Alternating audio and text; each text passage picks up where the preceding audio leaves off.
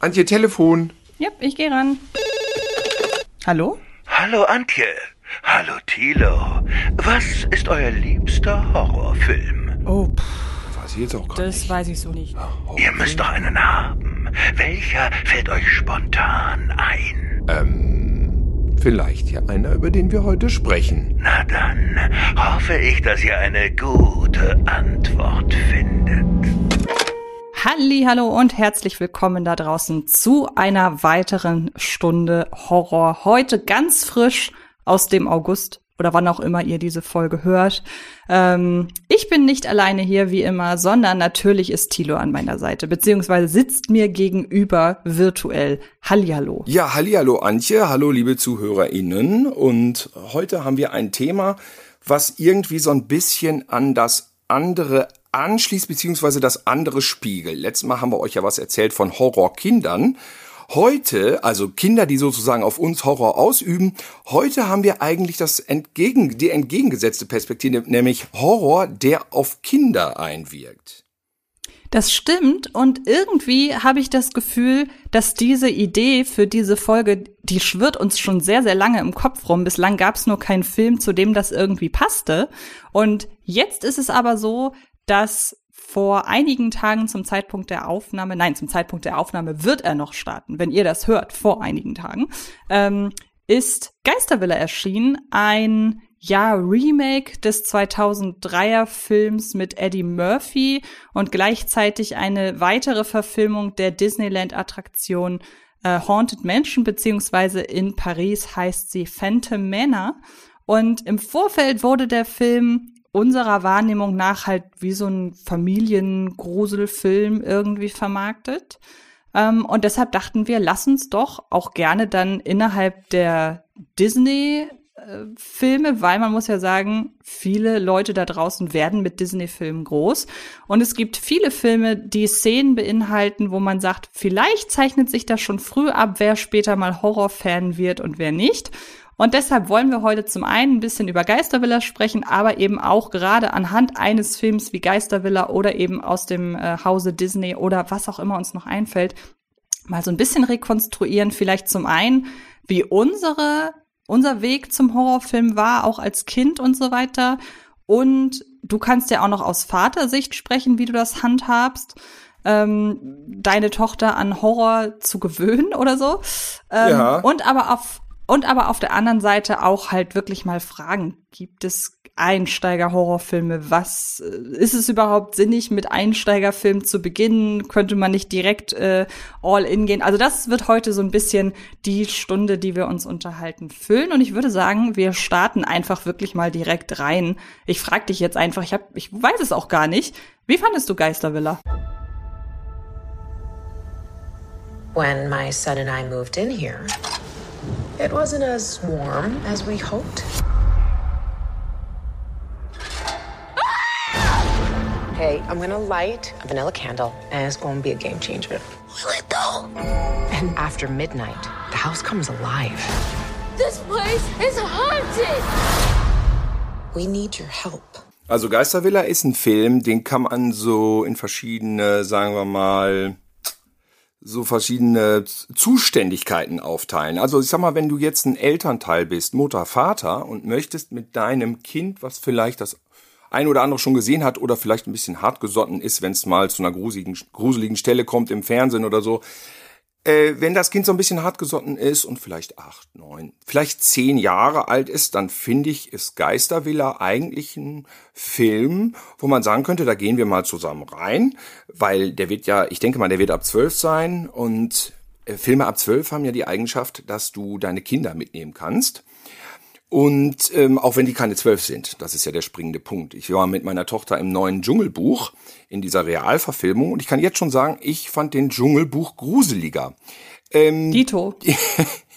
Diese Geistervilla ist für genau den Zweck, den ich gerade erwähnt habe, vielleicht nett. Für mich war das nix. Nix. Das war mir zu bunt. Ganz ehrlich, ich war in Disneyland Paris mit meiner Tochter und da haben wir uns beide, gut, meine Tochter war etwas zu jung dafür, deutlich mehr gegruselt als bei diesem Film. das war sozusagen die Disney-Version von Horror, was auch eigentlich okay ist, aber die Haunted Mansion im Freizeitpark ist ja eigentlich die Disney-Version von Horror, wo das meiner Meinung nach auch Sinn macht, das so als Event für Kinder, Eltern und da so ein bisschen dazu bieten, so ein bisschen Horror-Klischees zusammenzufügen. Und dann fährt man da ja auch in die Hölle runter und all das war schon ordentlich starker Tobak vor Ort. Im Gegensatz zu dem Film, der sich jetzt wiederum dann auf die Klischeekiste aus dem Freizeitpark stürzt und noch mehr ins Seichte abgleitet. Äh, für mich war es wirklich nichts, muss ich sagen. Wie hast du den Film Also- gesehen? Also ich habe mich im Vorfeld ein bisschen erkundigt. Es gibt ja, wie gesagt, das habt ihr ja dann auch besucht, das Phantom Manor in Disneyland Paris. Ja. Ähm, das Ganze basiert ja tatsächlich noch direkter auf der Haunted Mansion. Das ist ja das gleiche, nur eben in den USA in den Parks. Und da trifft wohl der Geistervilla-Tonfall tatsächlich recht gut die, den Haunted Mansion Tonfall, weil in Paris ist das Ganze wohl wesentlich schauriger und melancholischer, während Haunted Mansion zum einen auf viel mehr Geister setzt, aber zum anderen auch eher humoristisch ist. Also offenbar da scheint das wohl das einigermaßen zu treffen. Ähm, ich muss sagen, ich finde, hier kollidiert mein persönlicher Geschmack extrem damit, wie der Film am Ende eigentlich ist. Weil, seien wir mal ganz ehrlich, der Film hat eine so spitze Zielgruppe, wenn ich jetzt mal Leute, die das Disneyland und die Attraktion lieben und wissen wollen, wie sowas umgesetzt wird, wenn ich das mal als Zielgruppe beschreibe, Ja. dann, ähm, dann gehöre ich da total zu, zu den 0,1 Prozent, die zu dieser Zielgruppe gehören. Deshalb fand ich den Film wirklich toll. Ich hatte wahnsinnig viel Spaß, weil für mich war das einfach ein Sammelsurium oder ein, ein wie habe ich es in meiner Kritik genannt, ein Wimmelbild, bei dem ich gesucht bei, oder das dazu einlädt, halt Verweise auf die Attraktion zu suchen. Aber gleichzeitig davon mal abgesehen, könnte ich niemand anderem diesen Film irgendwie schmackhaft machen, weil der Film ist, ja, er ist schon viel mehr eine Comedy, also ein Horrorfilm erst recht nicht, wenn überhaupt dann vielleicht ein leichter Gruselfilm, das hast du gerade gesagt. Aber ich Für Kinder würde definitiv. Ja. ja, genau. Es gibt so ein, zwei angedeutete Jumpscares, ähm, die man als jemand, der noch nie Jumpscares gesehen hat, Ja. wahrscheinlich gruselig findet. Und auch das Design der Geister ist ja teilweise auch wirklich schaurig, wenn ich da an den äh, von Jared Leto verkörperten Headbox Ghost heißt er, glaube ich, denke. Ähm, ansonsten, ja, aber frage ich mich wirklich, wem soll ich den Film denn empfehlen? Also gerade auch im Hinblick auf den Cast. Ich meine, man muss ja mal sagen, also der ist ja top besetzt mit Jamie Lee Curtis, mit Rosario Dawson, Jared Leto, Danny DeVito, Owen Wilson, in der in an vorderster Front Lakeith Stanfield, Tiffany Haddish, äh, Winona Ryder zugegeben, mit der wurde im Vorfeld nicht geworben, aber es ist ja wirklich ein extrem namhafter Cast. Aber auch mit dem kann man ja irgendwie nicht werben. Also wenn man jetzt sagt, man geht mit seiner, weiß ich nicht, mit seinen acht, neunjährigen Kindern da rein, die kennen ja Jamie Lee Curtis nicht. Die kennen auch Danny DeVito nicht. Und für wen ist denn zum Beispiel auch dieser Cast? Weil Fans von Jamie Lee Curtis oder Danny DeVito wiederum, die gehen ja nicht in sowas wie Geistervilla. Also irgendwie sind die Zutaten eigentlich alle da, aber am Ende ist das so viel Wischiwaschi. Ich könnte höchstens sagen, ey, wenn du einfach einen sympathischen, kurzweiligen Film sehen willst, aber das ist so, das ist so nichtssagend. Ja. Also ich kann nur sagen, ich kann mir diesen Film sehr, sehr gut schmackhaft machen, aber niemand anderem. Und ähm, deshalb finde ich den Film tausendmal besser, als er eigentlich ist und gehe sehr stark davon aus, dass das ein Flop wird. Oh, das ist ein. Da bin ich auch mal gespannt. Also ich meine, ich habe mich gefreut, Jenny DeVito zu sehen, genau wie du sagst, ne? Ähm, und Jamie Lee Curtis. Und ähm, aber als Horrorfan muss ich sagen, es ist nicht spannend, es ist nicht gruselig. Jede Situation, jedes Gespräch und dann diese Emotionalitäten, jeder hat seine Backstory und weint, weil irgendwer gestorben Ja. ist und bla bla bla. So, da, da bin ich ganz schwer durchgekommen. Weil das, oh, das habe ich schon fast nicht ausgehalten. So, dieser Style der Villa, ja, ist so dermaßen übertrieben, gothic, creepy, horrormäßig. Das ist eigentlich, das ist für mich, was ich ja auch schon mal hier sagte, auch das Problem bei diesem Evil Dead Remake 2013 gewesen. Das ist alles sauber, clean und sehr beeindruckend anzuschauen. Das heißt also, die haben das auf einer Perfektionsebene geschoben, wo es schon wieder es ist einfach nicht gruselig. Man staunt mhm. einfach, wie, wie, wie perfekt das alles aussieht und wie perfekt diese Effekte sind. Ey, außer diesen Jared Leto Hauptgeist, ne? Ich meine, der sah aus, ja, sehr, sehr flach animiert, aber gut, das soll ja bei so Geisterfilmen egal sein. Das fand ich eigentlich ganz gut. Der war so stark inspiriert von äh, London After Midnight, Lon Chaney. Der sieht eigentlich fast genauso aus. Dieses leicht bucklige mit, dann hat er diese Lampe und diesen Zylinder. London After Midnight nach wie vor, wenn einer von euch da draußen den zu Hause hat auf irgendeinem Medium. Ich bin sehr interessiert, weil der Film ist 1965 verbrannt und seitdem hat ihn kein Mensch mehr gesehen.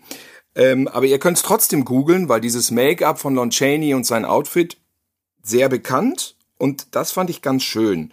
Ähm, da haben sie sich irgendwie so ein bisschen inspiriert. Ich fand auch optisch dieses Ende ganz geil auf diesem Friedhof. Ich hatte das Gefühl, der Friedhof ist einfach wirklich im Studio. Das finde ich bei solchen Filmen ja auch immer ganz gut. Wenn es so ein bisschen nach Studio riecht, das ist so ein bisschen Hammerflair, ja, dann fliegen die ganzen Geister. Also, mir hat's an Spannung, Grusel gefehlt. Die Gags, ja, ja, hatte ich das Gefühl, kannte ich auch. Jamie Lee Curtis, ja gut, hätte ich auch gern in einer größeren Rolle. Aber wie das dann so ist, jüngere Leute sind am Ruder und jüngere Leute spielen die Hauptrollen und ähm, da bin ich vielleicht ein bisschen retro so. Also, wie gesagt, mit dem Kind, meine Tochter, weiß ich nicht, die wäre da vielleicht jetzt fast schon einen Tick zu alt. Könnte man vielleicht machen. Ja, mit dem Kind das, kann das ein Spaß sein, tatsächlich. Das und wollte ich. Was ich wieder erkannt habe, da kannst du, äh, das kann ich mit dir jetzt mal abgleichen. Mhm. Diese, wo der Boden halt wegging, ne? Das ist ja auch so ein Effekt ja, aus dem Freizeitpark. Die, das ist der Eingangsbereich, genau, ja, das ist ja der Eingangsbereich. Das war das absolut stärkste. Also ich fand die Haunted Menschen in Disneyland eh total geil. Zum Beispiel diese Bilder, ne, da hat meine Tochter echt mhm. geheult, mhm. muss ich sagen. Wir sind ja reingegangen. Ich fand die Haunted Mansion von außen in Disneyland schon gruseliger, weil die so ein bisschen mhm. Bates Motel mäßig aussieht. Und im Film auch auf diesem hohen, auch auf diesem Hügel dann, genau. das so genau. darunter strahlt und ja, so. Ja, das stimmt. Fand ich gruseliger als die im Film. Im Film ist es ja eher dieses alte, äh, dieses, dieses, dieses Herrenhaus, was so aussieht wie aus den Südstaaten. Das erinnert ja eigentlich eher so an wie hieß wie ein Lied für eine Leiche mit Bette Davis, so, ne? Ähm, ja, ich finde, ich finde, in Disneyland ist schon der Außenbereich gruseliger. Und dann, wenn du reinkommst und dann diese Bilder, die sich bewegen, die mich im Film null gruseln. Aber mhm. in echt war es schon komisch. Und da hat meine Tochter geheult. Da hatte ich direkt ein schlechtes Gewissen. Jetzt heult die. Ich habe die dann auf den Arm genommen, weil diese Bilder sich bewegt haben. Ne? Also ich mhm. rede vom Freizeitpark, nicht vom Film. Und dann ging auch noch der Boden weg und man fuhr sozusagen gefühlt in die Hölle. Äh, ja. Spektakulär. Also Haunted Mansion in Disneyland, absolute Empfehlung. Da möchte ich nichts gegen sagen. Ja, auf jeden Fall. Und dann auch, man hat beispielsweise auf dem, der, Komponist hat beispielsweise die Musik aus der Attraktion in seinem Score untergebracht. Ah. Das ist das wohl krasseste Detail ist mir aufgefallen, wo ich mir denke, kann jemand so detailgetreu denken, aber andererseits warum nicht? Weil beispielsweise, wenn Jamie Lee Curtis Figur in dieser Kugel auftaucht. Die Kugel gibt's ja, da fährt man ja im äh, Haunted Mansion in Disneyland Paris auch dran vorbei. Mhm. Und dieser Hall, dieser unterschwellige Hall, der auf der Stimme ist, den hat halt auch Jamie Lee Curtis in dieser Figur. Das ist so ein ganz, ganz kleines Detail, aber es klingt wirklich eins zu eins wie die Frau in der Kugel im Phantom Männer. Und das sind dann auch so, keine Ahnung, so Büsten, die im Hintergrund stehen beispielsweise. Also das sind halt, wie gesagt, alles so Details. Ich sage aber auch ganz ehrlich, das entdeckt ja sonst keiner, außer jemand, der da eben schon 3000 Mal durchgefahren ist. Deshalb, wie gesagt, ähm, ich äh, muss leider sagen, wenn mich jemand fragt, welchen Film soll ich aktuell im Kino gucken, kann ich ihm nicht guten Gewissens ähm, äh, Geistervilla vorschlagen und äh, eben nicht sowas wie Mission Impossible oder Oppenheimer oder was auch immer. Ähm, aber was mich interessieren würde, du hast ja jetzt äh, deine Tochter nicht dabei gehabt im Screening. Ich weiß aber von dir, dass du es bei der ja offenbar eher so handhabst, dass du sie jetzt schon mit Klassikern konfrontierst. Kannst du dich erinnern, was der erste Film war, den du ihr gezeigt hast, der in Richtung Horror ging und auch wie sie damals so mehr oder weniger danach verlangt hat? Also, ich weiß zum Beispiel, welchen Film ich, zwei Filme, die ich ihr erstmal nicht gezeigt habe, waren König der Löwen, wegen diesem Mord an dem Vater und ähm, Bernhard und Bianca. Da hatte ich auch das Gefühl, das ist jetzt so ein bisschen sehr derbe mit Medusa und dem Kind und An der den Höhle. erinnere ich mich leider gar nicht mehr. Bernhard und Bianca, oh, dann würde ich jetzt mal Doch, sagen. ich kenne den.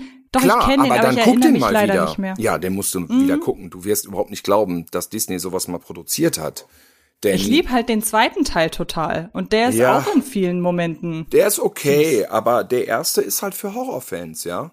Mhm. Weil das kleine Mädchen wird dann wirklich von Medusa und ihrem total vollidiotischen Kumpanen Snoops entführt, um dann in diesen fiesen, gruseligen Sümpfen in eine Höhle runterzukriechen und da dann einen äh, teuren Smaragd aus einem Totenkopf zu bergen. Also das ist auf allen Ebenen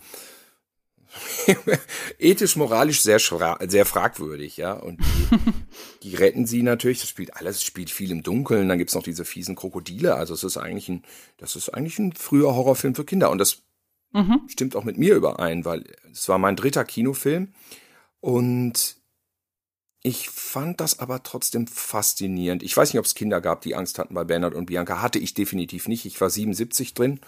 Ähm, und ähm, als der anlief und war total begeistert. Und als ich den jetzt nochmal geguckt habe, bin ich es immer noch. Aber das ist eigentlich so ein kleines bisschen ein Horrorfilmchen für Kinder. Das könnte ein früher Einsteigerfilm für junge Horrorfans sein. Ähm, die, diese Zeichnungen sind auch so ein bisschen kratzelig. Diese Medusa, die sieht eher aus so wie in den U-Comics oder so wie bei Robert Crumb. Ich glaube, da waren die auch so ein bisschen beeinflusst von. Ähm, ja, der Onkel Waldo, der ist die ganze Zeit besoffen. Der ist eigentlich Alkoholiker. Und diese, diese Sumpf, was war denn das denn? Was war der Waldo denn? War das eine, eine Maus? Ich glaube, es war eine Maus. Der hat ja immer Schnaps am Hals. Ne? Der trinkt die ganze Zeit. Dann hustet der immer so Feuer, weil der so viel Alkohol trinkt. Alles Sachen, die man heute vielleicht nicht mehr so machen würde.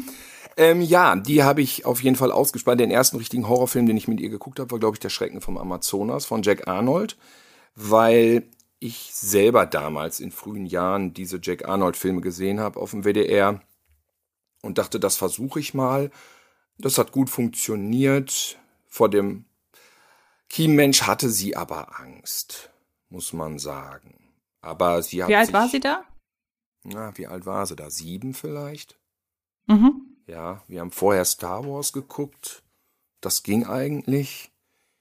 Ja, ähm, dann haben wir von dem Kiemenmenschen also alle drei Teile geguckt und die haben wir auch sehr oft geguckt. Also den Kiemenmensch wollte sie dann wirklich oft sehen. Wohingegen andere Sachen wirklich für Kinder einfach auch nicht gruselig sind. Also Frankenstein mit Boris Karloff. In Sachen Grusel ist das dann wirklich irgendwie vorbei. Ich bin ja großer Fan der Universal Horrorfilme, aber ähm, ja, habe ich mit ihr auch das meiste geguckt. Die, die, die, den Unsichtbaren fand sie sehr gruselig von 33. Aber auch wollte sie auch mehrfach gucken. Also irgendwie, da war da bei ihr auf jeden Fall der Wille da, äh, da irgendwie in diese Richtung ein bisschen zu glotzen mit mir, definitiv. Ja, das ist witzig, dass du das sagst, wenn deine Tochter damals sieben war. Ähm, ich wohne ja mit einem aktuell Sechsjährigen unter einem Dach. Und ich weiß, dass ich, also ich wurde von meinem Freund angehalten, zum Beispiel meine Horrorfilmsammlung so zu platzieren. Also eigentlich sortiere ich meine Filme nicht nach Genre, aber ich sollte die Horrorfilme irgendwie einzeln unterbringen. Deshalb sind die Horrorfilme die, die eine eigene Ecke haben im Vergleich zu den anderen Sachen. Und auch so, dass da, ähm, dass die nicht auf Augenhöhe mit einem kleinen Kind sind. Ähm, und ich weiß auch noch, und das müsste dieses Jahr gewesen sein, also dann war der dann auch schon sechs, dass ich passend zu Scream 6 ähm, mir eine Maske gekauft habe, eine Scream-Maske, weil ich mich verkleiden wollte. Und diese Maske musste halt ganz nach oben in den Schrank und auch so hinter die Filme, dass der Kleine die nicht sieht, weil ich hatte sie erst so platziert, dass man sie sieht und er meinte, er hätte Angst und ob ich die verstecken könnte.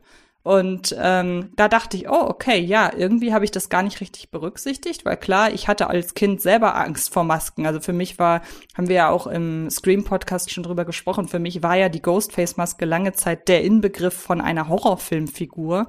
Lustigerweise hat er mich dann irgendwann mal gesehen, wie ich eben in kompletter Ghostface-Montur war. Also er wusste, ich bin da drunter. Und dann war das plötzlich egal. Seitdem darf die Maske auch wieder seh zu sehen sein im Schrank.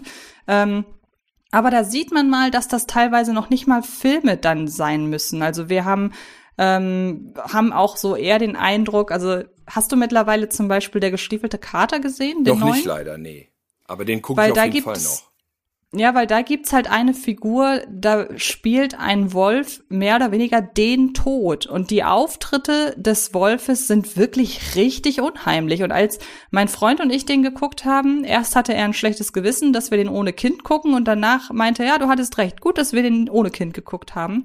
Und ähm, das ist gleichzeitig, wenn ich mir so angucke, was er so bei Netflix so an Serien guckt und dann ist da mal irgendwie, keine Ahnung, wird's ein bisschen unheimlicher. Er hat wohl auch kürzlich den Spider-Man Into the Spider-Verse Film gesehen, ja.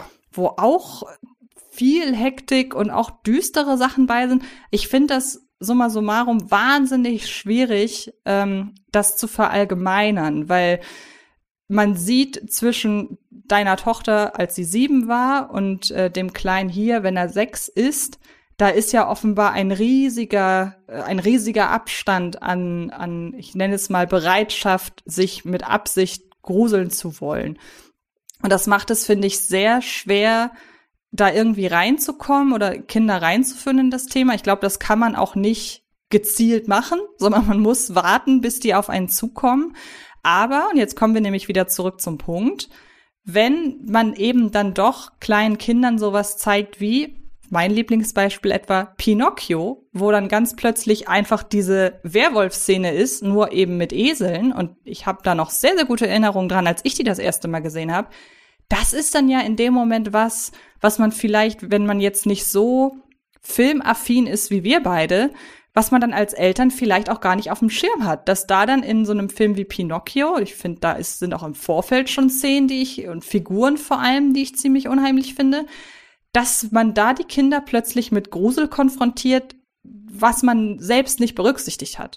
Und ich glaube, dann nämlich wird schon sehr früh die Spreu vom Weizen getrennt, ähm, wenn jemand sich Pinocchio anguckt und dann kommt die Szene mit den Eseln, dass dann die eine Gruppe sagt, ja, das finde ich gerade gruselig, aber irgendwie erkennen die dann auch so ein Stück weit darin Faszination und die anderen finden es gruselig, aber haben überhaupt keine Faszination dafür. Und ich könnte mir vorstellen, dass da dann der Grundstein gelegt wird äh, dafür, ob man später Horrorfilm wird, äh, Filmfan wird oder nicht. Ich finde vor allem, also man muss, ich plädiere hier jetzt nicht dafür, dass man Kindern grundsätzlich Horrorfilme vorführen sollte oder muss, sondern man muss die eigenen Kinder natürlich sehr genau beobachten und gucken. Ich habe zum Beispiel immer die Grenze gemacht bei Gewalt, ja. Ich habe dann zwar so, sagen wir mal, härteres Gruselzeug mal rausgeholt, wie meinetwegen Jack Arnold, dann auch mal Tarantula, aber es eher die Gewalttätigen, die, die, die brutalen und so Splatter natürlich nicht. Ne? Das hat meine Tochter nicht zu Gesicht bekommen. Ich selber weiß es noch, dass ich, wenn ich bei meiner Cousine und bei meinem Cousin war, bei meinem Cousin war ein Totenkopf auf dem Tisch. Ein echter Kopf von einem Toten. Früher war sowas manchmal nicht so selten. Das stand in Schulen rum und was weiß ich was. Und der hatte eine Sonnenbrille auf und eine Zigarette im Mund. Fand ich nicht, fand ich nicht gruselig. Ich konnte aber das Zimmer meiner Cousine auf dem Flur drei Türen weiter, konnte ich nicht betreten, weil sie hatte ein Poster von King Kong da hängen, von dem Original King Kong von 33 da gibt's dieses Production-Foto, was du, glaube ich, auch kennst, wo er so ganz groß über New York praktisch thront und mhm. die Hochhäuser gehen ihm höchstens bis zum Knie und er hat die weiße Frau, die Faye Ray, hat er so in der Hand. Ne? Das ist auch auf mhm. einem von den beiden Blu-Rays jetzt drauf. Und das hatte sie als Schwarz-Weiß-Poster, äh, ich glaube, es war wahrscheinlich aus der Bravo, ne, so A3, hatte sie an der Wand hängen und ich traute mich nicht in das Zimmer. Ich wollte aber immer dieses Bild sehen von King Kong.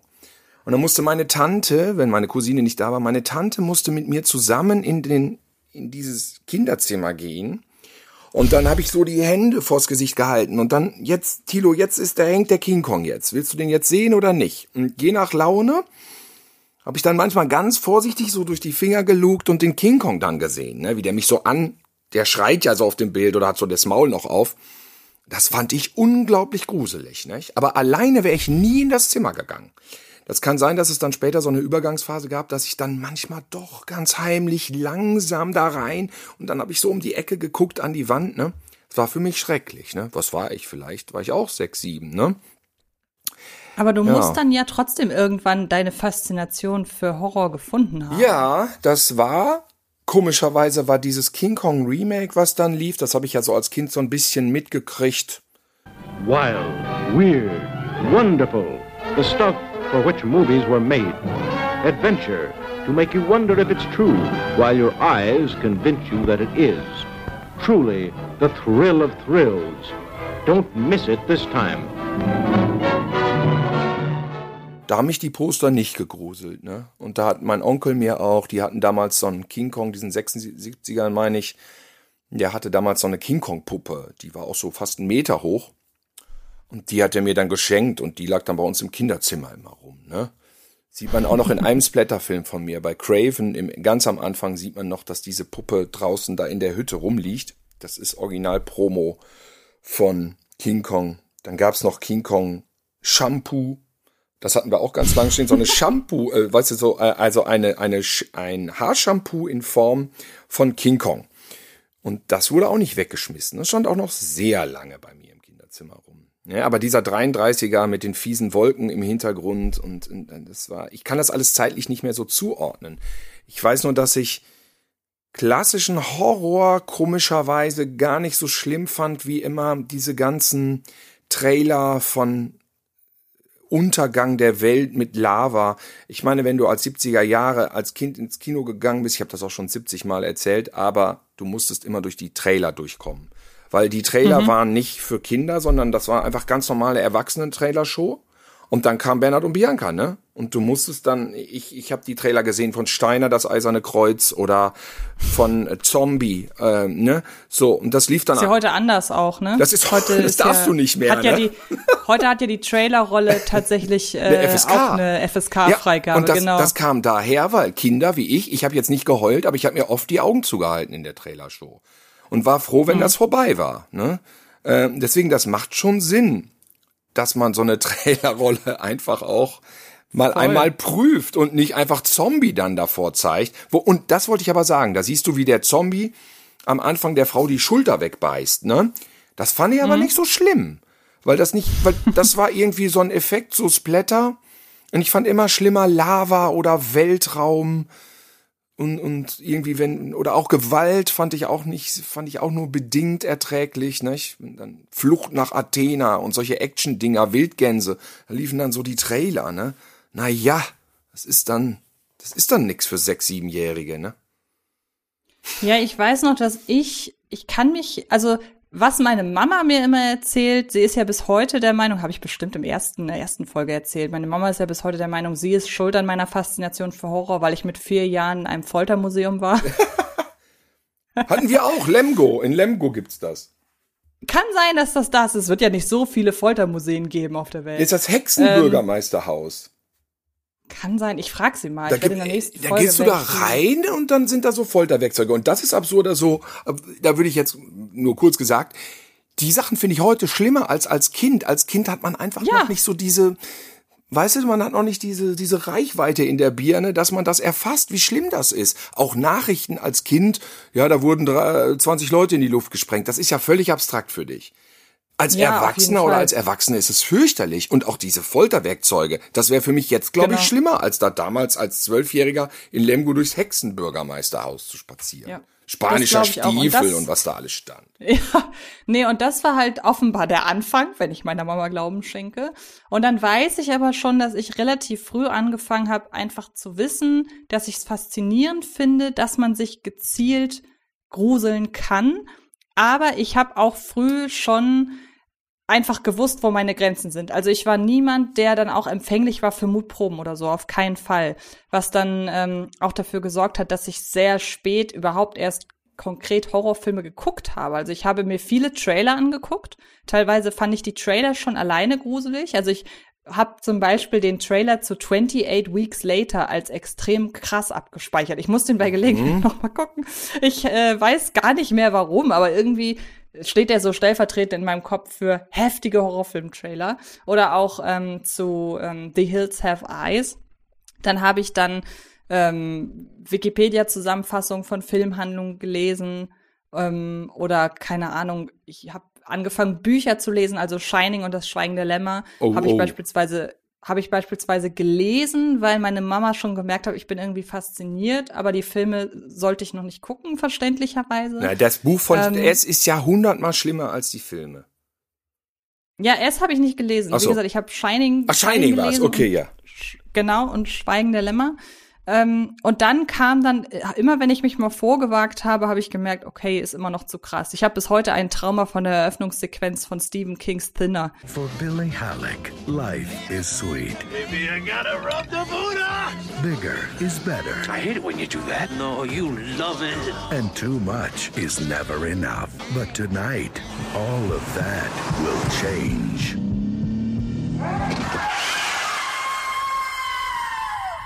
Kill my daughter, and I curse you. Thinner.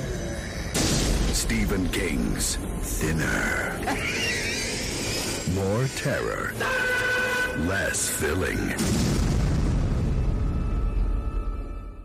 Auch wenn ich mir denke, das war bestimmt der absolute Quatsch.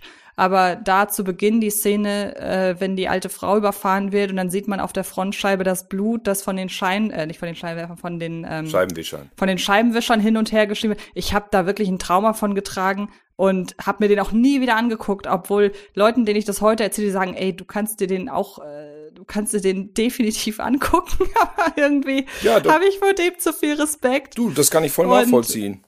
Ich habe das bei, bei mir bei Nosferatu mit Kinski. Kann ich habe bis heute nie wieder Ja, gesehen. Ich kann es nicht außer also der ist Trash, das ist Trash. Ich sag so, ey, ich habe den mit 10 gesehen. Ich habe die ganze Nacht schweißgebadet da gelegen. Das war die Ja. Fernsehpremiere. Und ich habe die Blu-ray hier schön verschweißt liegen, weil irgendwann will ich mich damit konfrontieren. Alle sagen, ey, das ist so der Herzog, das ist eher wie Jess Franco. Nein, ich glaube euch nicht. Es ist der schlimmste Horrorfilm, den ich je gesehen habe, Nosferatu mit Kinski. Exakt. Und so ist es bei Stephen Kings Thinner und mir. Aber natürlich habe ich auch Szenen wie die Verwandlungsszene von ähm, von Pinocchio oder ich glaube, was ich fast noch schlimmer fand in Pinocchio waren die beiden Stadtstreicher, die ihn da versucht haben zu verführen. Mhm. Ist das ich die immer Serie, die du meinst? Diese, die Nee, ich gesehen habe in den sind- 70ern? Oder meinst Nee, du den Disney-Film? Den Disney-Film. Ah, ja, Ich ja. meine den Disney-Film. Und da sind ja auch diese, ich glaube, das eine ist ein Fuchs und das andere ist, Ein Fuchs Weiß und ich nicht, aber du weißt, die- äh, äh, Katze. Kater. kann sein, genau, Ja. diese beiden, die ihn versuchen zu verführen Ja. da. Und ich weiß, dass ich die auch wirklich richtig schlimm fand. Dann erinnere ich mich an die ikonische Wald, äh, Nacht-Waldszene von Schneewittchen, Oh. die ja zum Beispiel auch, und jetzt kommen wir wieder zum, äh, zum Beginn dieses Podcasts, die ja zum Beispiel auch die, ähm, die, die, den Theme Park Ride im Disneyland Paris eigentlich mehr oder weniger zu einer Horrorbahn machen, Absolute also zu einer Geisterbahn. Horrorbahn. Absolute Ich finde die- Horrorbahn.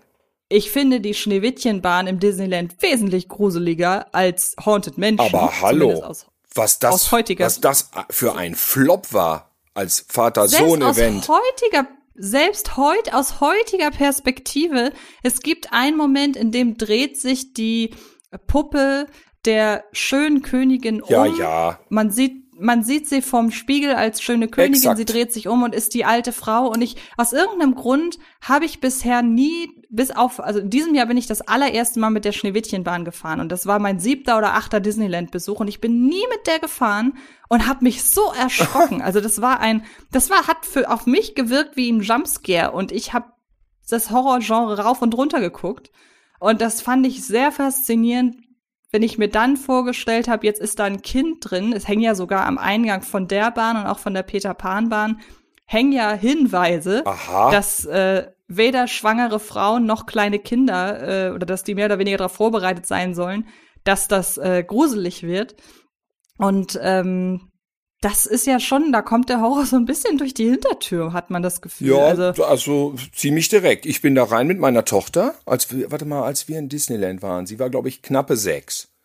Und dann gehe ich munter in die Schneewittchenbahn und dann kommt die Szene, die du gerade erwähnt hast, wo sich dieser Kopf so dreht. Da hat die angefangen zu schreien. Ja, da hat die geheult und dann dachte ich, na gut, ist ja nur eine Szene. Jetzt kommen ja lustige Zwerge, die singen. Nein, dann kommt die ganze Zeit ja eigentlich nur dieser Horrorwald und es, also diese Bahn. Ich bin als Horrorfan natürlich super Fan. Also das ist eine Sensationsbahn. Nicht, dass das missverstanden wird. Mega geil. Aber du bist mit einer Sechsjährigen da drin und die kriegt das komplette Trauma. Also allerdings Ja. nicht so schlimm, als dass sie jetzt nicht sagt, wo sie fast 13 ist. Papa, ich will nach Disneyland, ich will da wieder rein. Diesmal heul ich nicht. Ich so, äh, gut, okay.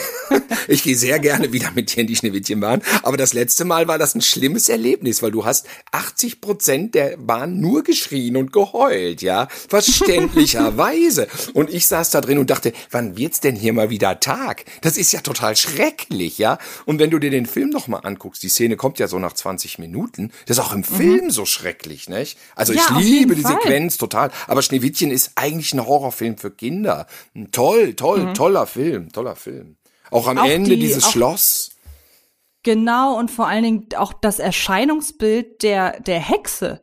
He'll be buried alive.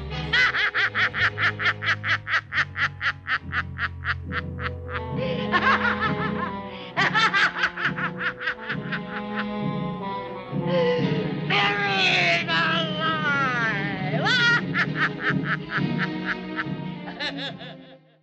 Also Gruselig. die ist ja wohl auch in der deutschen Synchro. Ich habe den Film tatsächlich, glaube ich, nie im Original gesehen, weil warum?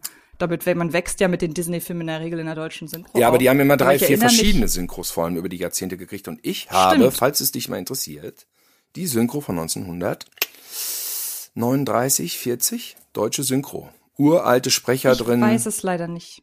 Ich weiß es leider nein, nicht. nein, aber das ich ist eine Stimme- selbstgebastelte, die ich aus von Connections her äh, gut. Ich Ah. habe die mal gesehen. Sagen wir mal so, ich habe die mal gesehen und die ist grundsätzlich verloren gegangen. Die gibt's nirgendwo. Ja, das ist Ach, von einer okay. Filmkopie. Ja, und das ist aber die Verstehe. erste Synchro und die ist sehr hochwertig. Da sprechen so Mhm. Sprecher wie Kurt Geron, der später ja leider dann im KZ umgebracht wurde. Also das ist eine richtige, das ist eine historisch interessante Fassung, ja. Und unfassbar hochwertig gemacht. Ja. Jedenfalls ist ja auch bei, gerade bei ähm, Zeichentrickfilmen, da behält man ja, glaube ich, auch als Kind dann eben die Stimmen umso mehr. Und ich habe die Stimme der bösen Hexe auch wirklich bis heute noch im Kopf. Und Ja. ähm, ist das aus deiner Perspektive fahrlässig, dass solche Filme solche Szenen enthalten? Weil ich sehe das, ich sehe das zwiegespalten, denn man müsste ja eigentlich sagen, also ich aus meiner Perspektive würde den Kleinen jetzt nicht hier zu Hause einfach so vor einen Film setzen, den ich noch nicht gesehen habe. Es sei denn, es ist jetzt irgendwie, keine Ahnung, der siebte Paw Patrol Film oder sowas. Aber wenn es jetzt irgendwie heißt, so, ich möchte den und den Film gucken, würde ich nicht sagen, ja, guck den mal, ich bin nebenbei am Kochen. Das würde ich nicht machen, sondern ich würde bei einem Film, den ich nicht kenne, immer auch zur Möglichkeit, um auch zu gucken, wie das Kind das auffasst, was ich da gerade sehe. Ich würde immer daneben sitzen, zumindest beim ersten Mal. Das ist dann aber auch ein Appell daran, so ein bisschen auch an Medienverständnis von Eltern und so weiter. Ich weiß nicht, bin ich dazu kritisch Nö. oder siehst du das auch so? Ich sehe das auch so. Andererseits denke ich manchmal auch so, die Sachen, die im Fernsehen liefen, die waren gut kuratiert. Ich fand erstes, zweites, drittes Programm hat wirklich darauf geachtet, welche Sachen sie zeigen. Und dann war auch mal was Härteres dabei.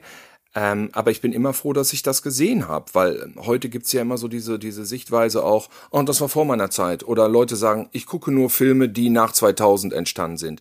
Ich hatte ja im Prinzip gar nicht die Wahl. Ja, ich war ja kein Cineast mit zehn, aber ich habe alles geguckt, was im Fernsehen war. Und da lief natürlich alle, alle Jahrzehnte. Es ging ja los bei Stummfilmzeit. Und ich habe das eher ganz anders ausgesucht. Ich habe immer gesagt, ich mir immer gedacht, wenn da Spielfilm steht, ist das ein Kinofilm und dann wollte ich's gucken. Und die Entste das Entstehungsjahr war erstmal sekundär. Ne? Und deswegen habe ich dann auch Ben Hur von, von 26, da habe ich auch einen Schaden davon getragen. Hast, hast du mal diesen Ben Hur Stummfilm gesehen, was da alles echt ist? Also diese ich. Quälereien dann auf der Galeere, wie die Leute ausgepeitscht werden. Dann, dann diese Schiffsschlacht, die ist einfach in echt gedreht, ne? Mit großen Schiffen. Mhm.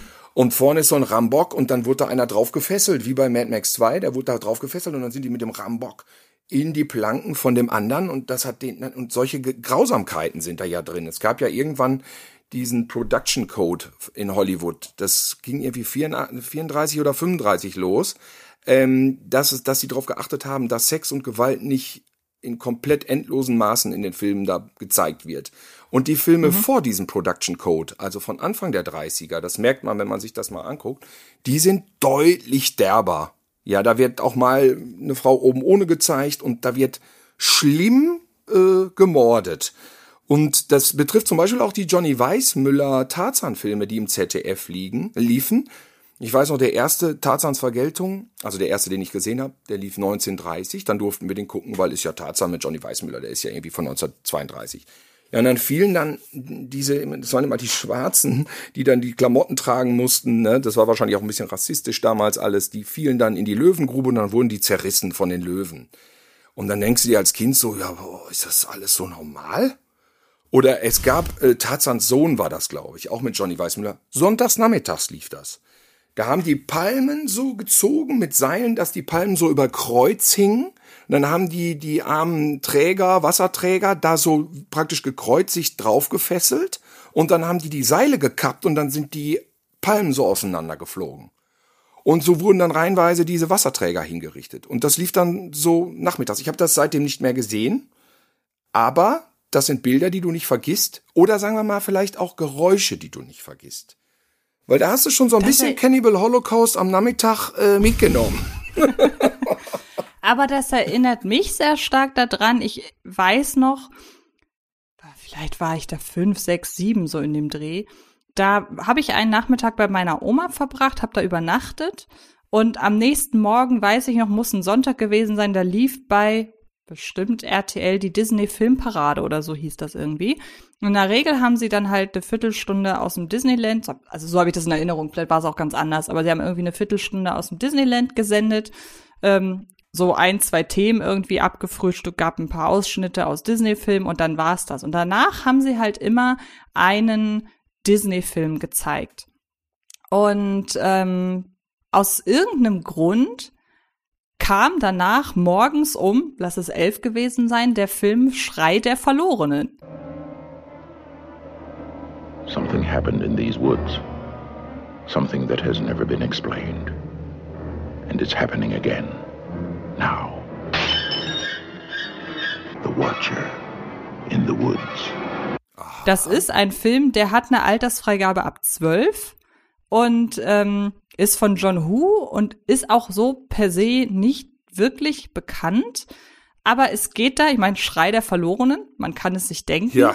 Es ist schon, ja, ein, ein Grusel-Horrorfilm. Und ich hatte überhaupt nicht irgendwie gerafft, dass ich gerade so mitten in so einem Film war. Und plötzlich merkte ich nur, irgendwie wird die Anspannung immer größer. Und dann ist die letzte Erinnerung, die ich habe, dass ich zu meiner Oma in die Küche gegangen bin und gesagt habe, irgendwie mag ich das nicht, was da gerade läuft oder so in der Art. Und das ist auch noch so eine Sache, die hat sich mir auch eingebrannt. Ich will den unbedingt noch mal gucken, ist aber auch irgendwie relativ schwer zu kriegen. Ich bin ganz froh, dass ich mit Hilfe eines Disney-Experten zumindest schon mal dahinter gestoßen bin oder dahinter gestiegen bin, welcher Film das überhaupt ist. Ich habe das sehr lange mit mir herumgetragen, dass ich nicht wusste, was für ein Film das war. Ähm, aber das sind auch noch mal so, wenn man aus Versehen in einen Horrorfilm stolpert, das ist auch fies, muss ich sagen. Da sind ja wahrscheinlich einige Kinder vor ein paar Jahren dann in Halloween reingestolpert und dann war das für, für, die, für die Kids das erste Erwachen. Die haben doch beim ZDF morgens im Kinderprogramm die, die Tapes irgendwie verwechselt oder die Festplatten. Und dann Oh haben Gott. die, ja, dann haben die um 6.30 Uhr haben die Halloween gestartet. Oh, Das ist nicht lange her, ärgerlich. das ist so fünf Jahre, sechs Jahre. Ging dann auch bei Facebook rum. Und dann lief 35 Minuten lang Halloween. Und dann hat, haben wohl die Telefone irgendwie durchgeklingelt beim ZDF. Dann haben die das gemerkt und schnell gestoppt. Aber die Kids Das haben gibt aber Strafe dann, Ja, glaube ich. Die haben da schön vor Halloween gesessen im Kinderprogramm. Ja, von dem Original, von John Carpenter, der echte, der alte. Ist, ja, ist ja auch vor ein paar Jahren gab's das ja, da war gerade Hereditary im Kino und in den USA ist Hereditary, ich meine, parallel zu Peter Hase gestartet. Mhm. Und dann gab es auch eine, eine News, die durch die Filmbubble gegangen ist, dass ein US-Kino aus Versehen die Filmrolle von Hereditary eingelegt hat, und nicht von Peter Hase. Das äh, fand ich auch sehr schön. Ich, ich weiß das von äh, Jörg Buttgereit, ein Kumpel von Jörg Buttgereit, da haben wir, bei dem haben wir mal so Audiokommentare aufgenommen, der, der Kai von Media Target. Und der ist auch Berliner, aber der ist im Randbezirk von Berlin, ist der aufgewachsen. Und da gab es einen Kinobesitzer, den gibt's nicht mehr, der ist auch schon tot. Äh, der war etwas verloddert und der hat alles immer gespielt, was Geld brachte. Und der hat im Kinderprogramm Texas Chainsaw Massacre gespielt. Also in den 80ern Blutgericht in Texas hieß der ja. Und Kai war in der Vorstellung drin. Und der meinte, dann lief dann nachmittags dann halt, äh, ja, Kettensägenmassaker für Kinder. Ähm, und er meint, das wäre ein Geschrei gewesen, ne? Dann die ganzen, Warum bloß? die ganzen Eltern mit ihren Kindern da drin gewesen. Ich meine, muss man auch Blutgericht in Texas, muss man das jetzt auch unbedingt, muss man einen Film aussuchen mit den Kindern, der diesen Titel hat. Vielleicht waren die auch nicht so aufmerksam. Aber die sind dann da rausgerannt aus der Kindervorstellung. Kai hat das natürlich bis zum Ende geguckt, aber äh, die meisten sind dann rausgerannt. Ja, sowas Nun gab's. sind wir ja, nun sind wir ja offenbar einer Meinung, was auch so die Eigenverantwortung von Eltern angeht, äh, zu gucken, was die Kinder so konsumieren. Ich kenne aus Erzählung aber auch das Gegenteil, dass halt Eltern sagen, ja komm, ey, und wenn du mit sieben Exorzist gucken willst, dann machst du das halt. Kannst du dir einfach so aus deiner Erfahrung vorstellen, dass es tatsächlich schon Kinder oder, oder dass es tatsächlich schon Kinder gibt, ganz plakativ gefragt, die mit sieben schon bereit sind für der Exorzist, die einfach von Natur aus sehr abgestumpft sind. Glaubst du, es gibt irgendein Szenario in deinem Kopf, bei dem es Sinn macht, einem Siebenjährigen der Exorzist zu zeigen? Absolut nicht, weil der Exorzist ist tatsächlich äh, so ein vielschichtiger Film. Das Wesentliche geht den Kindern sowieso verloren und diese Horror. Nein, also das einzige Szenario, wo ein Sechsjähriger der Exorzist gucken kann, ist, wenn der gar nichts rafft und sich langweilt und sich nicht darauf konzentriert. Ich habe den also Ja, ich habe meiner Tochter, ich merkte, sie sie wurde sehr früh, sagen wir mal, teenageresk und habe mich dann rangewagt an Sachen, die eben nicht so brutal sind. Wir haben auch Shining und der Exorzist geguckt. Shining fand ich von den Metaebenen im Nachhinein etwas zu früh. Sie hat beide gut verkraftet. Man muss sagen, meine Tochter guckt das, die gruselt, gruselt sich dann auch und will auch Licht anmachen dann, wenn sie die Zähne putzt. Aber die hatten Das verstehe ich. ja, Das tue ich auch Das immer ist auch völlig okay. Aber dann darüber hinaus ist es fast ein bisschen enttäuschend, weil die hat wirklich, nicht, dass ich ihr das wünschen würde, um Gottes Willen, aber sie hat erfahrungsgemäß, also das ist ja ein längerer Erfahrungswert, der zurückgeht auf Disney, die hat noch nie nach einem Film unruhig geschlafen. Noch nie. Also wenn der Film zu Ende ist, ist das für sie abgehakt. Das ist vielleicht auch Generation TikTok. Ne? Und dann schläft die wie ein Stein. Und dann ist das für die erledigt. Also das ist für sie völlig klar, dass ich habe jetzt das Experiment gemacht und habe mit ihr Tanz der Teufel geguckt. Das fand sie dann so den, dann äh, das Original und ich habe gesagt, der war lange verboten und so und dann guckt die das so an und ich finde es gruselig mit diesen Bäumen und dass die da in der Hütte sind, fand die gruselig, nicht? Und dann während dieser eine Dämon zerhackt wird, ja, fragt die mich, also die sieht das? Wir haben es gebeamt und dann guckt sie mich so an, ja Papa, okay, aber äh, wieso war der Film denn verboten 30 Jahre lang? Ich sag, du siehst, guck mal hin, ja. Siehst du nicht, was da gerade passiert, die Gewalt? Und dann sagt die, ja, aber das ist doch, das ist doch Fake-Gewalt. Ja, und dann wusste ich auch nicht mehr, was ich sagen soll. Dann dachte ich, ja, du, das haben äh, 30 Jahre lang die Zensoren nicht verstanden.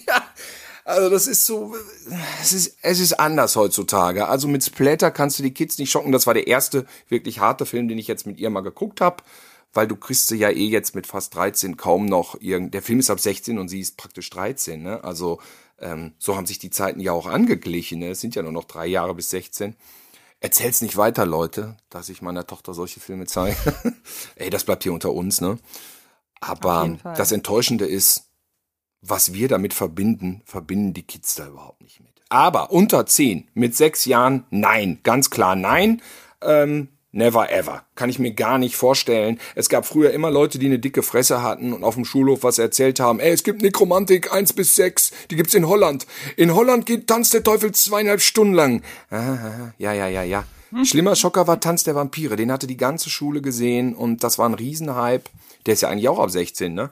Den hat, da war ich auf der Grundschule. Den hatten alle gesehen. Die ganze Grundschule. Rate, wer ihn nicht gesehen hat. Du wahrscheinlich. So war's. So war's. Das war erniedrigend. Ich habe wahrscheinlich auf Los geht's los gesehen mit Fuchsberger oder so. Die ganze Schule hat die Jacke aufgemacht, hat die Jacke so hochgehalten wie Fledermausflügel. Da rannten die alle. immer- Ich konnte nicht mitreden. Ich durfte ihn nicht sehen. Es war wirklich. Das war ein schlimmer Tag für mich. Ja, ja, ja. Jetzt weiß ich ja, dass du die Filme für deine Tochter auch anhand dessen kuratierst, was sie für einen Stellenwert haben. Also zeigst eher wirklich Klassiker, auch um sie für das Genre so empfänglich zu machen, so den Eindruck. Ja, ich denke immer so ein bisschen, sie kriegt von mir ein bisschen kulturhistorische Erziehung und wenn sie dann Genau. die ganzen Fortsetzungen und Remakes gucken will, kann sie das ja selber machen. Ich zeige ihr dann die Originale, weil ich glaube, in Zukunft wird sie eher irgendein olles Remake mal im Fernsehen sehen als das Original und deswegen zeige ich ihr die Originale, was dann aber auch zur Folge hat, wie, sag mal, Greta, sollen wir nicht mal Ariel gucken? Wie, was? Hab ich doch gesehen. Ich so, nein, jetzt der im Kino ist. Der mit den echten Menschen? Ich so, ja.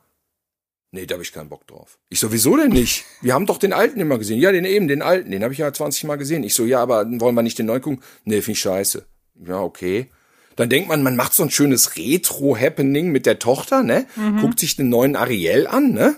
Ja, kann ich vergessen. Gehe ich jetzt allein in Ariel?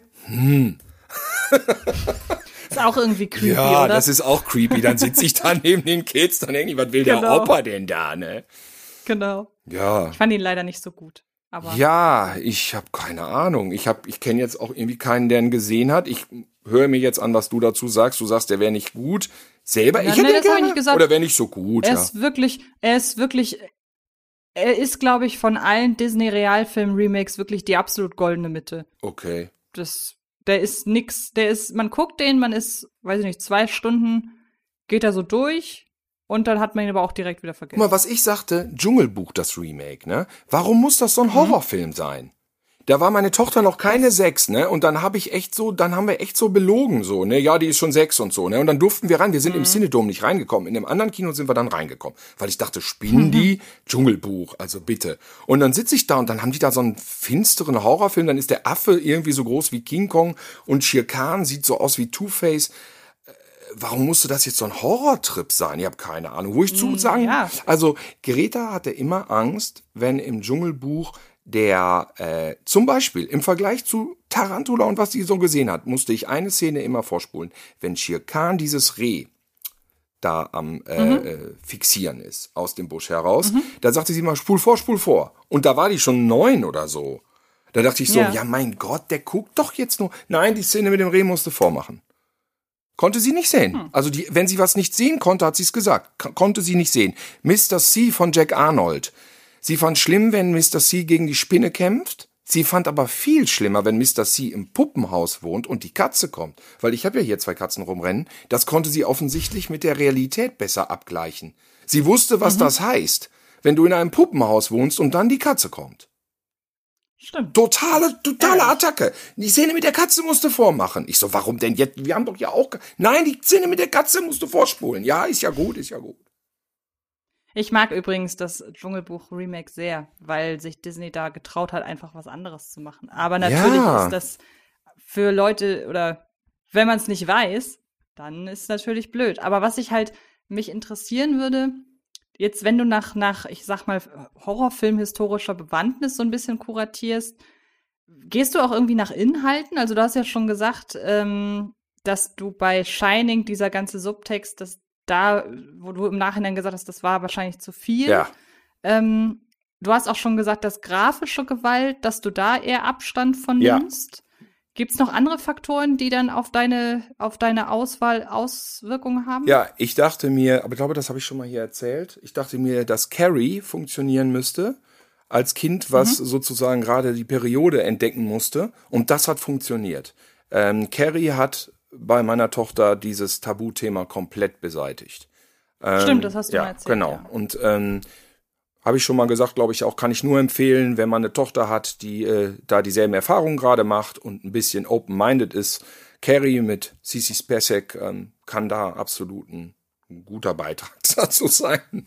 Dieses Tabu. Ah, das hat wahrscheinlich auch mit der religiösen Mutter zu tun und sind so lauter Spinner, die man vielleicht dann im Alter von elf schon mal so wahrgenommen hat. Dann, das, der Film behandelt ja einiges, nicht? Und vielleicht auch nervige KlassenkameradInnen, ähm, die dann auch nett beseitigt werden. Also muss man abwiegen. Ich halte das für einen guten Mädchenfilm für Mädchen, die so elf, zwölf sind. Klingt auf jeden Fall sehr nachvollziehbar. Ich habe diese Erfahrung noch nicht gemacht. Ich habe Carrie super spät erst geguckt, war einer von meinen, was man halt dann irgendwann an Klassikern alles nachholt. Ähm, jetzt haben wir ja angefangen, diesen ganzen Podcast mit Geistervilla. Ja. Fällt dir spontan so mal, so mal jetzt, wenn man, wenn man einem Kind das Horrorkino schmackhaft machen wollen würde, das Kind aber nicht so gut kennt, wie jetzt wir unsere. Also, dass man da wirklich individuell darauf eingehen kann, wie reif ist das Kind, was verträgt es, wovor hat es besonders Schiss, wovor besonders wenig. Wenn du jetzt einfach wirklich blank vor einem Kind stehst und weißt, dieses Kind wirklich kommt zu dir und sagt, ich möchte gerne anfangen, Horrorfilme zu gucken. Fallen dir Filme ein, wo du sagst, das sind Einsteigerfilme und zwar auch komplett unabhängig davon, ähm, was sie für einen filmhistorischen Wert haben und heißt also können auch irgendwelche Filme sein, die keiner kennt und kann man da irgendeine Gemeinsamkeit zwischen den Filmen ausmachen? Weil wir, wir fallen tatsächlich direkt zwei, drei ein. Das sind aber alles keine Filme, die jetzt irgendeine besondere Spur im Horrorkino hinterlassen hätten. Also du meinst schon wirklich lupenreine Horrorfilme, oder? Ich meine, sonst würden mir Mm. natürlich Bernhard und Bianca für kleine Kinder, oder es gibt diesen Disney-Film Die Abenteuer von Ichabod und Tobias Kröte. Hast du den gesehen? Thaddeus. Thaddeus. Ja, genau, von Ichabod Tobias, und Thaddeus, Thaddeus. ja, ja, Kröte, klar. so hieß er. Und da ist Das ja ist die Sleepy Hollow drin. Das, sind, das Genau, ist jetzt so stimmt. episodisch. Ja. Und Genau. die eine Episode, ja, das ist eigentlich die Verfilmung von Sleepy Hollow. Die kommt auch eher so Hm. am Ende. Und ich finde, die ist der pure Horror. Also es ist so geil animiert. Mhm. Und das ist so gruselig, aber so schön auch. Also Meisterleistung. Ist ein Disney-Film. Gab's auf DVD. Ja, der ist, ja. stimmt, der ist relativ unbekannt. Der ist relativ Leider. unbekannt. Vielleicht, weil er einfach so alt ist oder so, so eine komische Struktur hat, dieses Episodische, ne? Kann sein. Ja, ja, genau. Ansonsten, wenn man mal ein paar neuere, ich, also wo Greta wirklich Fan von war und das ganz oft geguckt hat, war Frankenweenie von Tim Burton. Der war sie aber Oh, schon ja. älter, muss man sagen. Denn der ist ab zwölf. Naja, Mhm. sie war vielleicht zehn und tatsächlich kannte sie dann ja auch schon den einen oder anderen Film, der diesem zugrunde liegt, so Frankenstein mit Karloff. Frankenstein mit Karloff, gerade Frankensteins, ähm, Frankensteins Braut kann man tatsächlich mit Kindern gucken. Bei dem ersten so semi, aber Frankensteins Braut, dann fühlen die Kinder mit, mit Boris Karloff mit und das ist schwarz-weiß und das ist alles nicht so wild und vielleicht ein bisschen old und, aber man kann alles verstehen und naja, und Frankenweenie greift ja auf ganz viel zurück, so, ne? Wenn die Kinder dann schon ein bisschen was wissen. Aber ich glaube, man muss dafür die alten Sachen nicht gesehen haben. So, ich gucke halt gern diese Classics mit der Tochter, aber ja, Frankenweenie war gut. Der ist auch wirklich sehr schön. Oder man kann ja noch weitergehen und sagen Nightmare Before Christmas. Richtig. Einfach weil der ja eine, weil der ja einfach so eine, ich nenne es mal Gruselästhetik einfach hat. Also es ist ja manchmal noch nicht mal die Handlung. Ich habe hab den lange nicht mehr gesehen, aber ich habe Nightmare Before Christmas durchaus als sehr humorvollen Film in Erinnerung. Aber der hat ja so eine leichte Gothic, äh, was ist leicht? Also den durchzieht ja so eine Gothic-Optik, so eine ja, einfach so eine, so eine schaurig schöne Atmosphäre. Und manchmal reicht das ja, Kinder, oder könnte ich mir vorstellen, Kinder erstmal nur mit so einer Atmosphäre zu konfrontieren. Eben. Da ist dann ja auch Frankenweenie auch ein sehr gutes Beispiel für. Frankenweenie theoretisch auch Beetlejuice. Hat auch hier Genau, gut stimmt. funktioniert und ähm, äh, Nightmare Before Christmas haben wir hier zu Weihnachten geguckt, wir beide, und kam sehr gut an. Wie stehst du denn? Ich habe mir jetzt mal einen Film rausgesucht, bei dem es überhaupt nicht schlimm wäre, wenn du den nicht gesehen hättest. Ähm, und der ist auch damals von der Kritik zerrissen worden, aber ich weiß, dass ich damals über den gesagt habe, dass das halt so ein typischer Einsteigerfilm ist. Hast du damals Wish Upon aus dem Jahr 2017 gesehen? Nee, das sagt mir von gar nichts. John Von? Leonetti. Nee. I can wish for anything money, Get in. What is happening right now? love. Did that just happen? There have been others who've had the box. They and everyone they loved all died. When the music ends, the blood price is paid. It's a demon. What does it want? Your soul. Ähm, John Leonetti, das ist der Regisseur, welcher, ich glaube, der hat die Annabelle-Filme gemacht, wenn ich mich recht Mhm. entsinne. Ähm, und das ist halt ein Film, ich wundere mich auch gerade hier zu lesen, dass der damals, ja genau, der hat Annabelle gemacht. Äh, ach ja, stimmt, der hat bei den ganzen Conjuring-Filmen hat der vor allem die Kamera gemacht. Also es ist, äh, da hat ein Kameramann sein, äh, auch mal selber äh, Regiehand angelegt.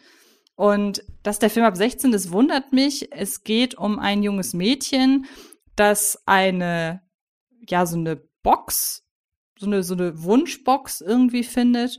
Und man kann sich alles wünschen, aber das, was man, was man sich wünscht, kehrt sich irgendwie ins Gegenteil um. Und das ist halt wirklich absolut vorhersehbares Jumpscare-Kino, ähm, mit dem man jetzt auch wirklich keinen Horrorfan irgendwie unterm, unterm Bett hervorlockt. Mhm. Aber Weshalb ich halt schon finde, dass man den als Einsteiger-Horrorfilm gucken kann, ist zum einen, dass die Hauptfigur von Joey King gespielt wird. Das ist die, die wir, die kennen wir unter anderem zuletzt aus Bullet Train. Das, das, das äh, junge Mädchen, das äh, in Conjuring 1 auch das, ja, das Opfer, hätte ich fast gesagt, gespielt hat. Also die ist, lass mich mal eben schauen, aus welchem Jahrgang die ist.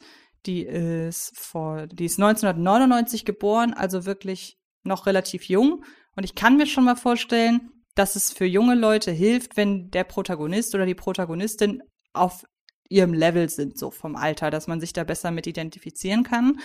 Ähm, und der Film erfüllt halt zu 100 Prozent die Genrekonvention, was auch Szenenaufbau angeht. Also wenn wir merken, okay, die Szene wird gerade so und so aufgebaut, dann können wir in etwa anhand der Kameraschwenks oder auch am Anschwellen der Musik oder auch was, was die Szene sonst so andeutet oder wie weit die Handlung schon vorgeschritten ist. Wir können ja in der Regel sehr billig konzipierte Jumpscares allein aufgrund unserer Seherfahrung einfach schon vorhersehen, so. Ähm, aber der Film ist halt voll, ist halt, wie gesagt, eins zu eins nach Horrorfilm-Lehrbuch konzipiert aber dadurch steht er natürlich auch stellvertretend für das Genre, ohne dass er dabei, ohne dass er dabei halt all in geht. Also auch ein Conjuring oder auch ein Insidious, die sind ja auch eigentlich nach Lehrbuch konzipiert, aber die haben ja durch ihre Beteiligung von James Wan dann eben noch dieses wirklich absolut extrem atmosphärische, wo dann auch Leute wie wir dann noch mal sagen, oh, da zuckt man dann eventuell doch zusammen. Bei Wish Upon ist es dann so, dann wird die Tonspur eben doch nicht so extrem laut, sondern nur ein bisschen. Und nach der Fratze, die erschienen ist, ist auch direkt dann wieder äh, irgendwas, was das Ganze aushebelt und das Ganze abfedert.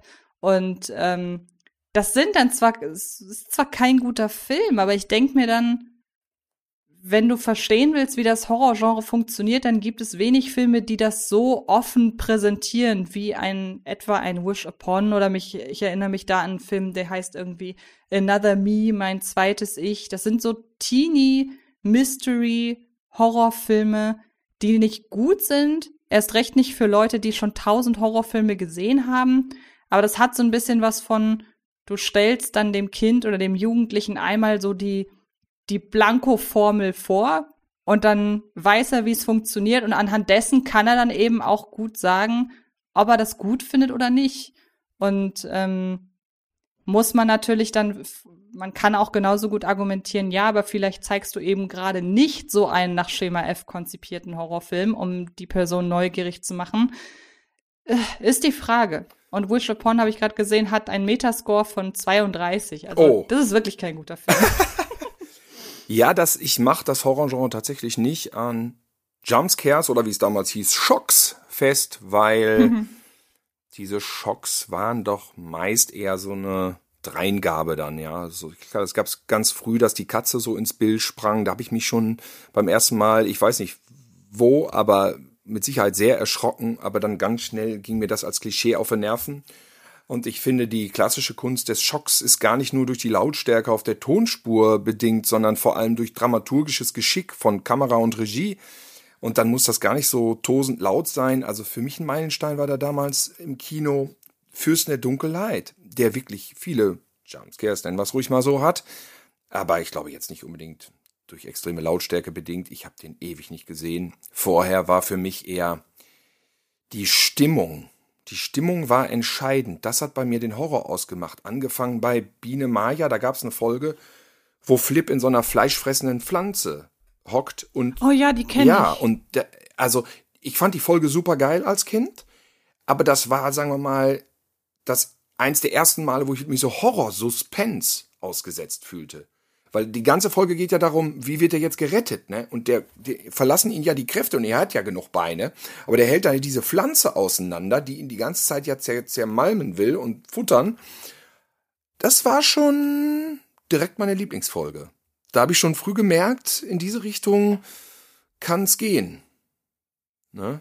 Ja, das ist spannend, weil ich weiß, dass ich, und deshalb kam ich eben auch hier auf diese Herleitung, ich habe Horrorfilme halt von Anfang an damit assoziiert, dass man sich erschrickt. Ah, okay. Und dadurch, dass ich und dadurch, dass ich das nicht mag, ähm, habe ich halt einfach sehr lange gebraucht, um mir Horrorfilme anzugucken. Ah, ich, ich glaube, wenn ich ich glaube, wenn ich früher auch erfahren hätte, weil zum Beispiel meine Eltern Horrorfilme geguckt hätten, was sie nicht unbedingt tun, ähm, dann hätte man mich auch dafür sensibilisieren können. Es geht nicht darum, ausschließlich erschrocken zu werden, sondern man kann sich auch einfach unbehaglich fühlen oder es kann gruselig sein. Ja. Es kann ja auch auf eine schöne Art schaurig sein oder irgendwie so. Aber für mich war halt Horror immer assoziiert mit man erschrickt sich. Ah, okay. Und das mochte ich nicht. Nee, und, also das ist für ähm, mich total fast unbedeutend. Für, Horror. für mich nee, persönlich. mittlerweile ist ja, es ja, das. Für dich auch, nein, klar, mittlerweile Logo. ist ja, es das für mich auch. Trotzdem bin ich halt bis heute auch jemand, das muss ich offen gestehen, ich bin bis heute einfach auch wahnsinnig empfänglich. Also der Jumpscare kann noch so plump sein.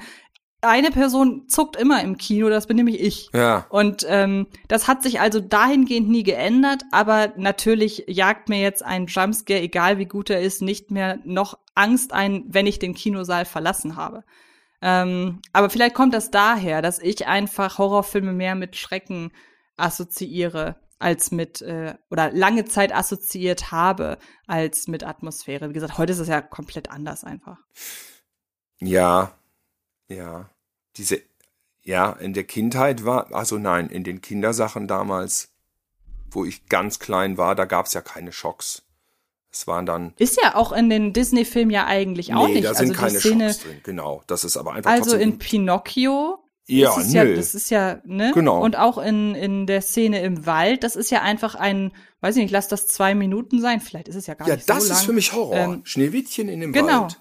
Nicht? Eigentlich schon. Und Ja. da erschrickt man sich aber eigentlich nicht. Es Nö. ist eigentlich Diese ein, Bäume, ein, die dann so Gesichter haben. Genau. Nicht? Ein visueller Rausch, permanente Anspannung über die Zeit, die diese Szene eben andauert. Ähm, eigentlich ist, ist, ist das vielleicht dann ja sogar doch die Quintessenz des Horrorfilms, die in dieser Szene hier einfach Für mich war es damals Tage die tritt. Faszination am Fantastischen auch, weil einfach ja das Prinzip der Verknappung. Es gab nur ganz wenig und wenn mal irgendein Horrorfilm gezeigt wurde, dann lief der für mich un unerreichbar irgendwie nach 11 Uhr. Durfte ich dann nicht sehen. Dracula mit Christopher Lee, was hab ich diskutiert, ne?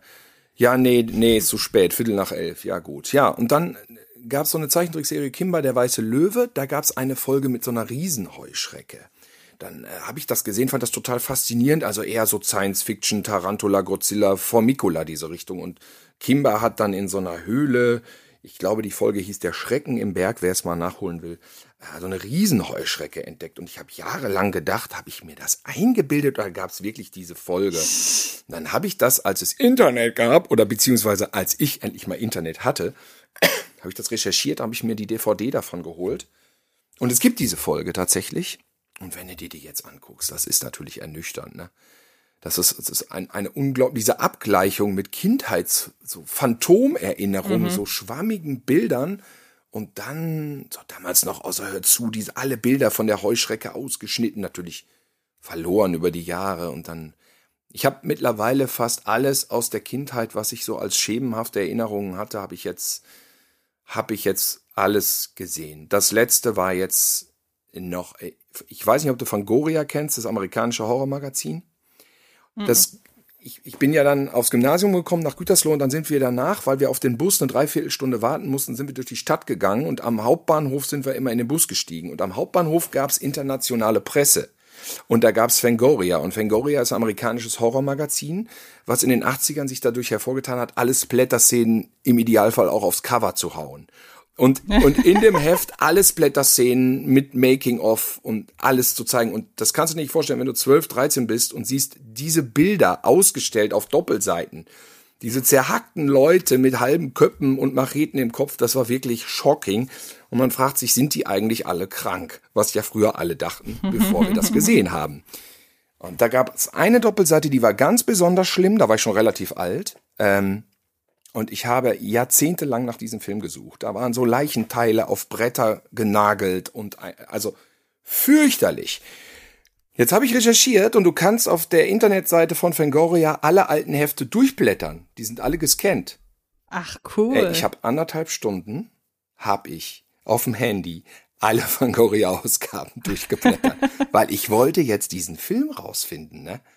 Und ich hab ihn gefunden.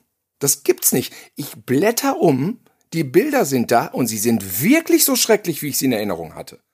Das ist wirklich ich, ich konnte immer noch nachvollziehen, warum ich das so traumatisch fand. Und es ist der Film Blood Salvage von 1990, also echt spät, da war ich schon 18. Mhm. Und dann habe ich geguckt, wo kann ich den sehen? Und habe ihn dann geguckt. Und habe das Prinzip von Goria analysiert an diesem Abend. Und das ist erst zwei Wochen her. Das ist zwei Wochen her. Die fotografieren einfach Props. Die fotografieren, wenn die Special Effects Leute oder haben das damals getan, diese Effekte fertig haben dann machen die Fotos mit anderer Belichtung vor neutralen Hintergründen und du siehst diese Maskenbildnerkunst und diese Splatterkunst so ausgestellt, wie du es nur machen kannst. Es sind nicht unbedingt Szenenfotos aus dem Film. Weil dieser Film, Blood Salvage, der ist total harmlos. Und diese ganzen schlimmen Props, die ich da gesehen habe, mit diesen Leichen, na ja, man hört die Leute, das ist so eine dunkle Scheune, wo so Menschen in Schläuchen hängen und überall geöffnete Körper, das siehst du aber alles nicht. Ich habe ja nicht nur davon Screenshots gemacht, sondern von zwei, drei anderen Filmen, die, die habe ich mir jetzt angeguckt. Nein, Fangoria verzerrt die Realität. Sie nehmen den Splatter-Effekt, der im Film zwei Frames zu sehen ist, im Hintergrund und machen da eine Doppelseite raus.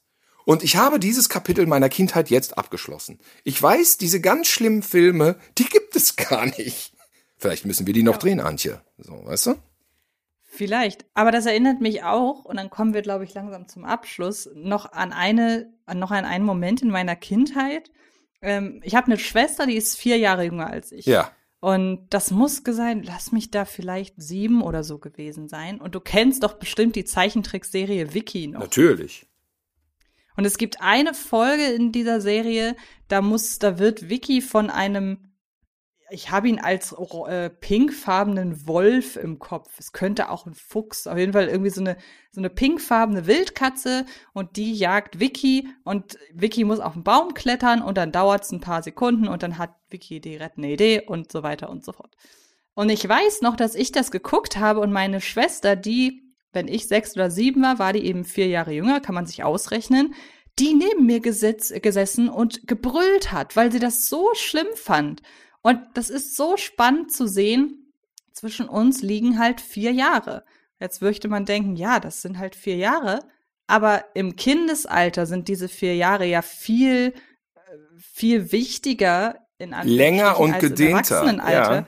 Ja, ja. Genau, was ja auch ein Grund ist, das wollte ich nämlich jetzt am Ende, da wollte ich nochmal drauf hinleiten, ähm, was auch ein Grund ist, finde ich, weshalb es eigentlich noch eine zusätzliche Altersfreigabe geben müsste. Zwischen 6 und 12. Zwischen 12 und 16. Ja, meinetwegen das auch. Also ich okay, hätte ja. 6 und 12, dann meinetwegen zwischen 12 und 16 noch eine 14, weil ich finde, das ist auch noch relativ wichtig. Und klar, man kann jetzt sagen, man hat die, man nennt sie ja Harry Potter-Regelung, also dass man ähm, als Erwachsener ein Kind auch in eine FSK 12-Vorstellung mitnehmen darf, selbst wenn das Kind noch nicht 12 ist. Aber da ist man halt dann extrem darauf angewiesen, dass die Eltern wissen, was sie tun. Deshalb, ich wäre dafür, dass man eine mindestens, äh, dass man mindestens eine, wenn nicht gar zwei weitere FSK-Stufen einführt. Ja, da hätte ich auch nichts gegen. Ja, weil es ist manchmal so, ja, dieses mit zwölf und du nimmst jüngere Kinder mit, das ist schon ganz vernünftig. Aber danach, zwölf, sechzehn, ja, ja, aber das. Überleg mh. doch mal, was zwischen zwölf und sechzehn auch noch mal absolut, passiert. Absolut, absolut. Das ist es ja eben. Ja. Ja. Ja, ja, je nach Kind. Also klar, ich meine. Ja, eben. Ja. Letzten Endes ist das ja das große Ding. Ich glaube, um aus unseren Kindern Horrorfans zu machen, ist man darauf angewiesen, erstmal zu, erstmal sich einzugestehen, vielleicht auch wenn sie es gar nicht werden wollen. Das muss man, glaube ich, selbst als Hardcore-Fan dann einfach, einfach akzeptieren. Und, So ist ähm, es absolut. Wenn, und im besten Fall macht man es ihnen irgendwie dann doch äh, schmackhaft, wenn sie vielleicht unentschlossen sind. Aber dann ist man halt, ich glaube, es funktioniert besser, je mehr man dann doch auf das Kind eingeht. Und dann wartet man eben noch ein halbes Jahr. Selbst wenn man sagt, ah, ich möchte mit dem aber so gerne jetzt schon äh, Saw 7 Nein, um Gottes Willen. Ähm, ähm, dann muss man halt noch ein halbes Jahr warten, bis das Kind fünf ist. Wer Bock hat übrigens, Lutz van der Horst und ich präsentieren Saw 10 zu Halloween im Cinedom Köln. Wir werden da irgendwie ein bisschen quatschen, den einführen. Ach, cool. Ja, und dann kommt Saw 10 zu Aber warum Saw denn in 10 Köln? zu Halloween. Ja, Antje, du kommst auf die Gästeliste, komm vorbei. Aber warum denn in Köln? Ja, weil wir hier wohnen.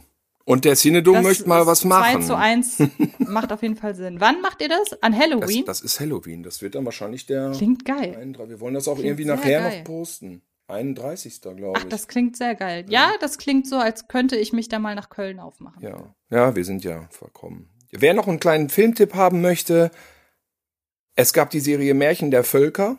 Ja, die lief 78 in diesem Slot dienstags um 20 nach 6. Und immer wenn Märchen der Völker gezeigt wurde, dachten wir oder ich, oh nein, nicht schon wieder dieser Scheiß. Weil das war so relativ anspruchsvolle Zeichentrickverfilmungen unter der Schirmherrschaft von Kurt Linder. Das ist ein altgedienter, legendärer deutscher Zeichentrickkünstler, da möchte ich nichts sagen, aber diese Filme waren eher für Erwachsene, sie liefen aber im Slot eben von äh, Tom und Jerry. Und ich habe noch mal geguckt, ich hatte so ein paar vage Erinnerungen und man kann bei YouTube tatsächlich die goldene Bohne sehen. Märchen der Völker, die goldene Bohne. Dann Das ist dein Filmtipp. das ist mein Filmtipp. Dann könnt ihr euch jetzt mal reinpfeifen, was uns damals als kleine Kinder im ZDF kredenzt wurde, so. Denn das ist ein surrealer Horror-Albtraum und das Thema ist Angst. Finde ich ganz interessant. Ich finde den Film auch echt toll. Also ich habe mir den tatsächlich jetzt im Vorfeld hier nochmal angeguckt, geht zwölf Minuten und gefällt mir jetzt viel, viel besser als damals. Also, Märchen der Völker, die goldene Bohne, wo es die anderen Folgen gibt, weiß ich nicht. Ähm, aber den hat man jedenfalls schnell zur Hand.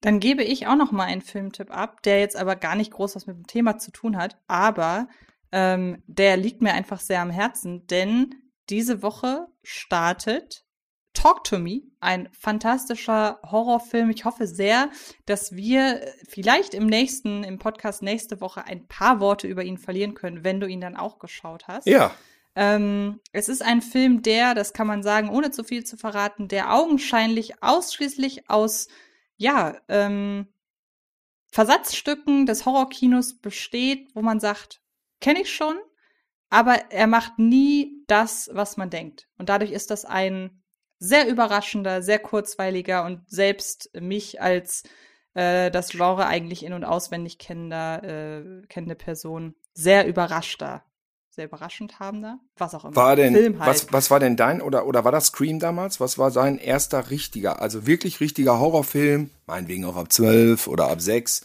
Äh, richtiger Horrorfilm im Kino? Im, oh, im Kino, da wirst du dich jetzt. War das Na, Scream? wobei, würdest du, Oder hattest du Scream? Science, Science Ja. von M. Night Shyamalan, würdest du den gelten lassen? den- dann war das den der. Ich gelten lassen. Dann würde ich sagen. Und soll ja. ich- Nee, ja, sag ruhig.